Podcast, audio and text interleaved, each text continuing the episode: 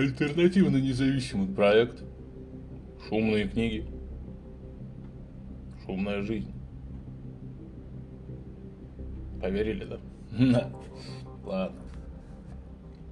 Продолжаем начитывать замечательную книжищу Стивена нашего Яковлевича Кинга «Противостояние». 24 октября 1989 года. Снаружи улица в огне, там плоть и вымысел сплелись в смертельном вихре вальса. Поэты же не в силах петь. В молчании стоят и лишь со стороны глядят на эту круговерть, но посреди кромешной тьмы, бесчестней слов молчания, вот мрак сгустился. Пробил час их противостояния, и их сегодня поглотит пронзенных, но живых бездонный черный лабиринт. Брюс Спрингстин Ей дальше не двинуться. Ясно? Двери распахнулись, ветер впуская. Свечи вспыхнули, угасая. Шторы взметнулись, и он появился и сказал, «Не бойся, иди ко мне, Мэри». И она не испугалась. И побежала к нему. И протянула руку. И они полетели. «Вперед, Мэри! Не бойся жнеца!» Из альбома «Культ голубой устрицы. Что это за болезнь? Что это за болезнь? Что это за болезнь? Крестьянин и рыба. Круг размыкается. Нам нужно помочь, полагал поэт. Эдвард Дорн, Салли, невнятное бормотание. «Вставай, Салли!» Бормотание стало громче. «Оставь меня в покое!» Он тряс ее сильнее. «Просыпайся же! Ты должна проснуться!» «Чарли!» Это голос Чарли. Зовет ее. Давно ли? Салли выплыла из сна. Часы на ночном столике показывали четверть третьего ночи. Чарли тут быть не должно, ведь он на дежурстве. Туман в глазах рассеялся. Салли пристально посмотрела на мужа, и что-то дрогнуло у нее внутри от какого-то ужасного предчувствия. Чарли был смертельно бледен. Его вытаращенные глаза казались застыло. Ммм, почти попал в окончание. Чарли был смертельно бледен. Его вытаращенные глаза, казалось, застыли. В одной руке он держал ключи от машины, а в другой все еще тряс Салли словно не понимая, что она уже проснулась. «Чарли, что такое? Что случилось?» Похоже, он не знал, что ответить. Его кадык судорожно дергался, но в маленьком служебном домике не было слышно никаких звуков, кроме тикания часов. «Пожар?» Задала она глупый вопрос. В ее представлении это была единственная вещь, способная привести его в такое состояние. Салли помнила, что родители Чарли заживо сгорели в собственном доме. «Еще сказал он. «Еще хуже. Ты должна одеться, дорогая, и собрать малютку Лавон. Нам надо уходить отсюда». «Почему?» – спросила Салли, поднимаясь с кровати. Ее охватил темный страх. Все выглядело неправдоподобно, не, не, не, неправдоподобно, как во сне. «Куда? Ты имеешь в виду на задний двор?» Она знала, что спрашивать не о том. Никогда Салли не видела Чарли таким испуганным. Она протянула воздух носом, но не почувствовала запаха дыма или гари. «Салли, дорогая, не задавай вопросов. Мы должны уехать отсюда далеко. Разбуди малютку Лавон и одень ее». «Ну, у нас есть время, чтобы уложить вещи». Это как будто остановило его. Привело в замешательство.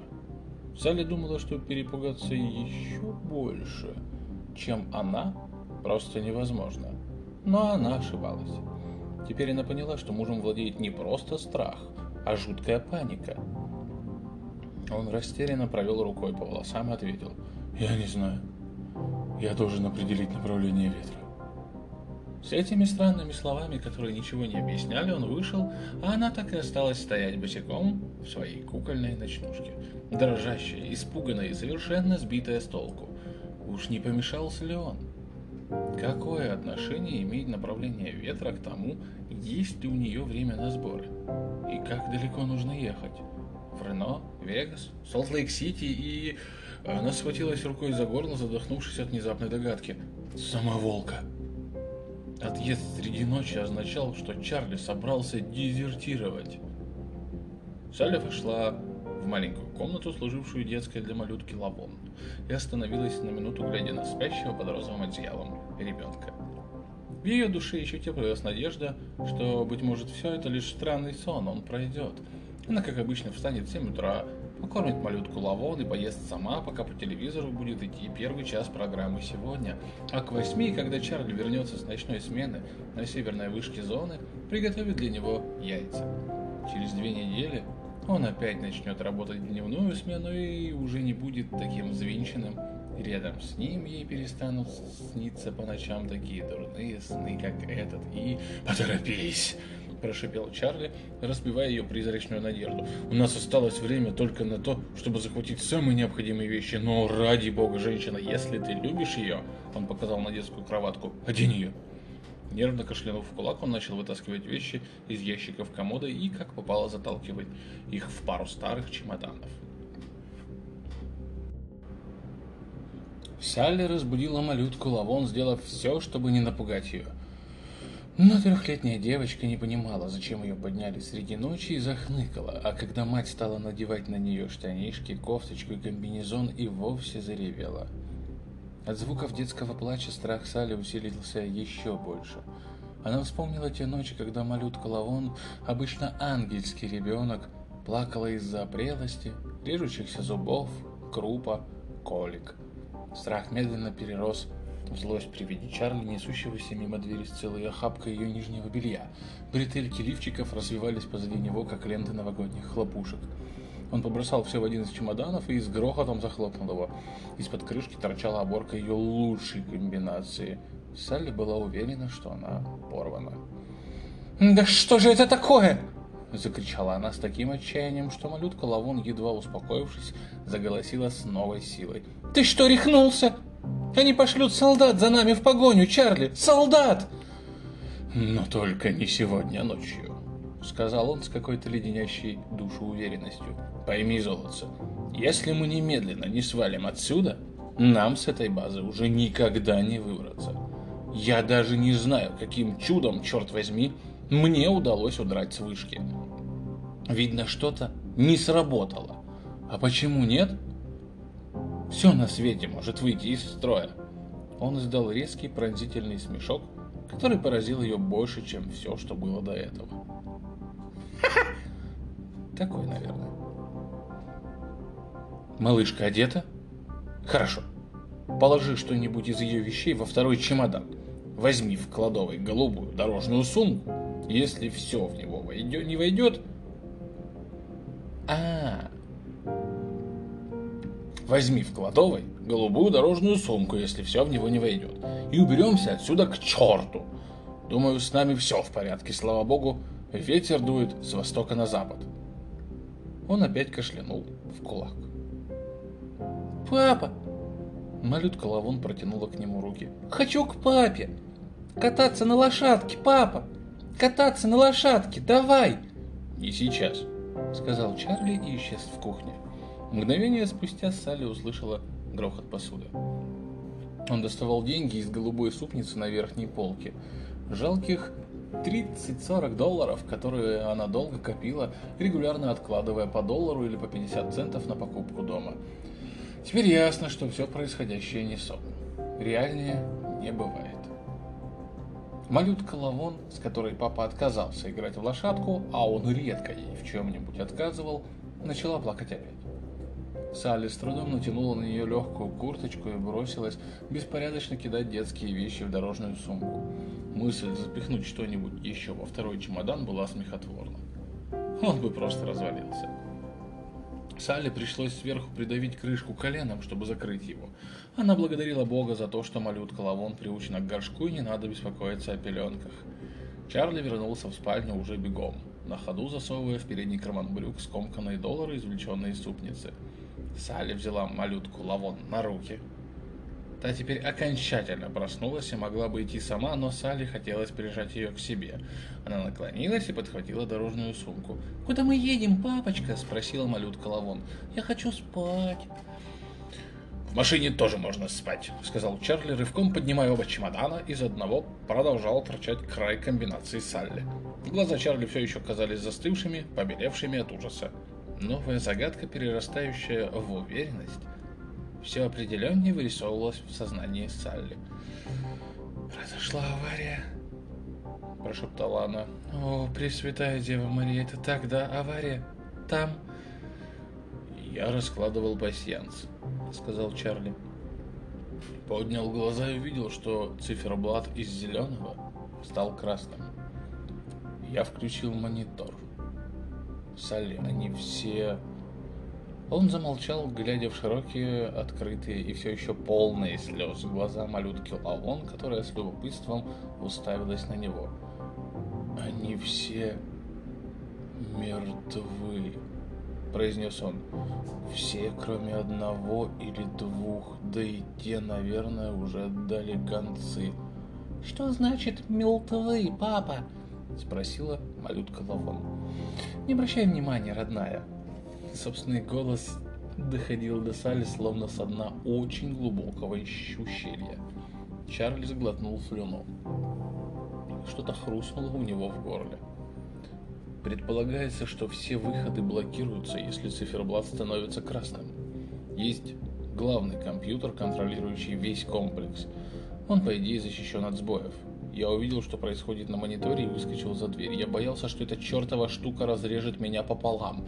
Ведь она должна была закрыться в ту секунду, когда изменился цвет циферблата. А я не знал, сколько времени горел аварийный сигнал, прежде чем я его заметил. Но я уже почти добежал до стоянки, когда услышал за спиной грохот захлопывающейся двери. Если бы я поднял глаза на 30 секунд позже, я бы оказался в ловушке и сидел бы сейчас в контрольном помещении вышки, как жук в банке. Что случилось? Что? Я не знаю. И знать не хочу. Мне известно лишь то, что это уби... Это убило их быстро. Если я им нужен, придется меня поискать. Мне платили за риск, но не столько, чтобы выкупить себе право замуровать меня здесь. Ветер дует на запад, мы едем на восток. Пошли скорее. Все еще чувствую себя словно в оковах мучительного кошмарного сна, Салли последовала за Чарли к подъездной дорожке, где в благоухающей пустынной темноте калифорнийской ночи стоял тихо ржавея их 15-летний старичок «Шевроле». Чарли бросил чемоданы в багажник, а дорожную сумку на заднее сиденье. Салли с ребенком на руках остановилась на минуту около открытой дверцы автомобиля, глядя на дом, в котором они прожили последние четыре года. Она припомнила, что малютка Лавон еще только подрастала в ее животе, когда они поселились здесь, и все ее катания на лошадке были впереди. «Скорее!» – закричал Чарли. «Садись же, женщина!» Она послушалась. Чарли дал задний ход, фары «Шевроле» осветили дом и, отразившись в окнах, сделали их похожими на глаза какого-то загнанного зверя. Он напряженно склонился над рулем, и его лицо оказалось в круге тусклого света индикаторов приборного щитка.